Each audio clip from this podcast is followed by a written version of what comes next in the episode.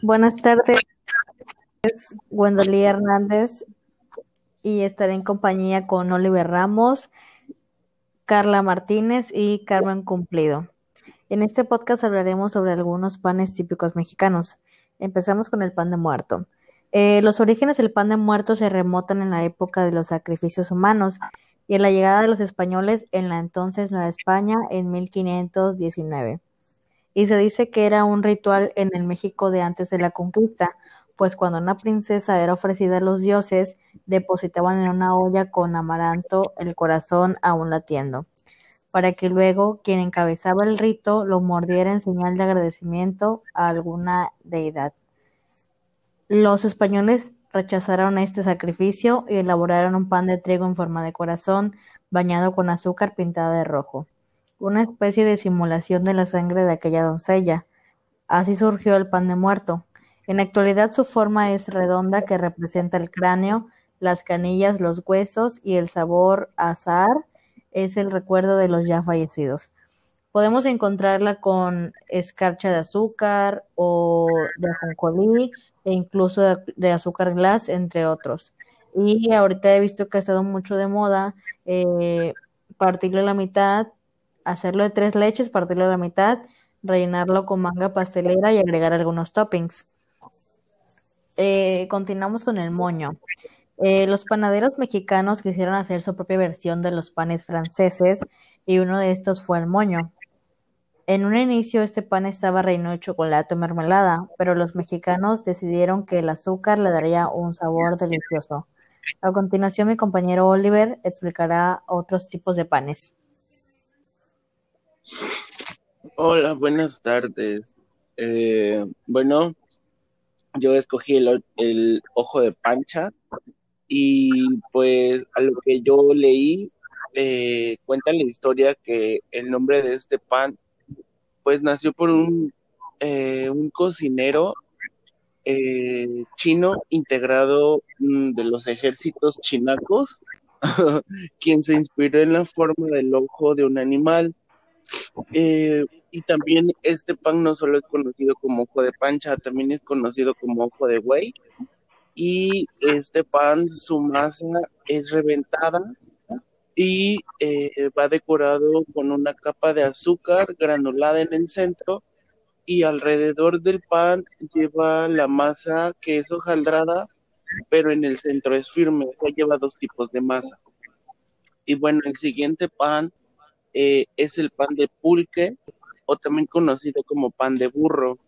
Eh, este pues es un, le llaman también eh, alimento es el resultado de la mezcla de los elementos característicos de las dos culturas madre, el pulque tlaxcalteca y el trigo español, motivo por el que también se le llama, igual también se, bueno, se le llama también pan mestizo, y en aquella época se transportaban, se transportaba en ese animal doméstico primero el pulque y posteriormente el pan. Eh, pues su elaboración en aquel entonces, pues este pan fue una tradición de todas las panaderías coloniales, eh, en donde la mayoría de los trabajadores eran indígenas y quienes con su creatividad mezclaron esta bebida con la harina de trigo, eh, manteca vegetal, azúcar, huevos y levadura. y pues con el objetivo de dar cuerpo, volumen y sabor. Eh, y pues esto sería todo. Ah, bueno, y la forma de mi pan es como, como si fuera una, eh, ¿cómo se llama? Una tripa, así como si fuera el chorizo, y estuviera eh, así como, este, como si lo hubieran hecho así como en, en espiral, no, no en espiral, en forma de culebra, pero así, así larga, y pues obviamente pues así se queda, este, así se mete a hornear, y va, es, una capa de huevo, bueno, más bien la barnizan con huevo y ajonjolí y se mete a. Y pues eso es todo de mi parte y pasamos con mi compañera María del Carmen. tardes, mi nombre es Carmen Cumplido. Yo les voy a hablar sobre el origen de las roscas de reyes y las conchas. El origen de las roscas de reyes es una tradición que tuvo sus comienzos en la Edad Media del siglo XIV, en un país europeo como Francia y España, que poco tiempo después llegó a México durante la conquista. Después de eso, entonces surgió la costumbre de partir una rosca de pan para la cual se caracteriza para tener la forma circular, o sea, es ovalada, que significa que es el símbolo del amor eterno de Dios. En las frutas secas y, y el higo, lo que tiene simboliza que son las coronas de reyes. Um, el muñequito representa cuando José y María trataron de esconder a Jesús para, que, para poder salvarlo de los héroes. Y es una, es una tradición que comenzó en la Edad Media y uh, ahora en México, o sea, fueron cambiando de costumbres a costumbres y ahorita cuando llegó a México se tiene la tradición de que si encuentras la figurita del niño Jesús se debe cuidarlo hasta el día 2 de febrero, que es el día de la calendaria donde comentan males. Y también este en la madrugada del día 6 de enero los niños reciben regalos que los reyes le dejan en sus casas representando los obsequios que le llevaron al niño Jesús. Ahora les hablaré sobre la concha. La concha es una variedad de pan dulce mexicano, es llamado así por su forma parecida a las conchas. Tiene una capa llamada papas a base de azúcar, manteca, harina y es la parte superior la cual generalmente es blanca con vainilla o café que es de chocolate. la historia de se remonta a la época precolonial. Después de la conquista, los europeos que se establecieron en México, además de comer maíz, empezaron a crear productos de, a base de trigo y con ello se fue creando las, las panaderías, pastelerías a lo largo de México. Los panaderos franceses trajeron sus recetas de brioche, una masa dulce enriquecida de leche de harina de trigo, levadura, sal, azúcar, leche, o agua, huevos y mantequilla. Esta receta es probablemente el origen de las conchas que hoy en día comemos. De mi parte, eso ya sería todo. Seguimos con mi compañera Carla Janet. Bueno, ¿me escuchan? Sí. Sí. Ok.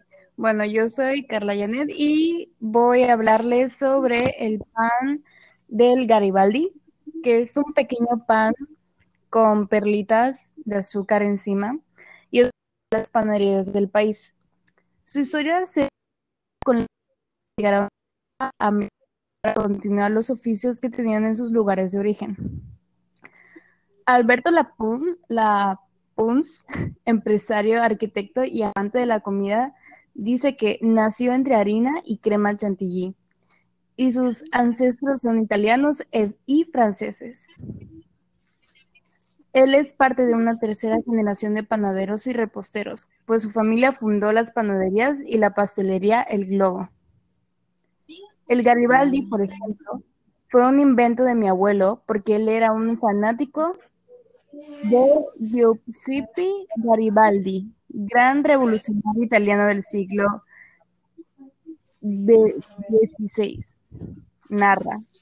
La masa de esta delicia es un brioche Lleva mantequilla y mermelada de chabacano y es parte de la imaginación del panadero para los mexicanos. Bueno, eso sería del Garibaldi y también les voy a platicar sobre el pan. el pan más corriente en sus inicios, bueno, entre comillas, corriente, en sus inicios pues hacía con harina morena. Su nombre, palabras pan esto es pan bajo, es decir, hecho para los pobres. La harina más fina era la más blanca llamada flor de harina, virreyes, obispos y otras personas con altos ingresos. Su origen se dio en Jalapa, Veracruz, y fue creado en honor a la emperatriz Carlota, esposa de Maximiliano de Habsburgo, por un cocinero de nombre Joseph Tudus. quien se inspiró en las formas volcán Iztaccíhuatl, mejor conocido como Pico de Orizaba. El primer pambazo veracruzano creado por Tudos consiste en un pan blanco suave, impregnado de harina y lleno de chorizo, queso blanco, lechuga rebanada y chipotle, rebanada y chipotle. Está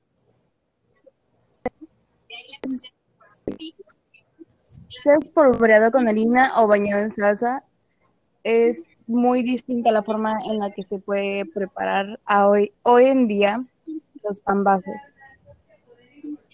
Y pues bueno, esa fue también mi información de los pambazos.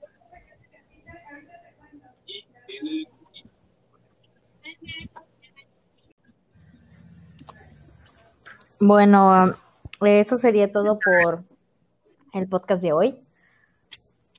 Eh, esperamos que esta información haya sido de el agrado de, de cualquier persona y le sirva para conocer un poco más de nuestros panes tradicionales. Hasta luego.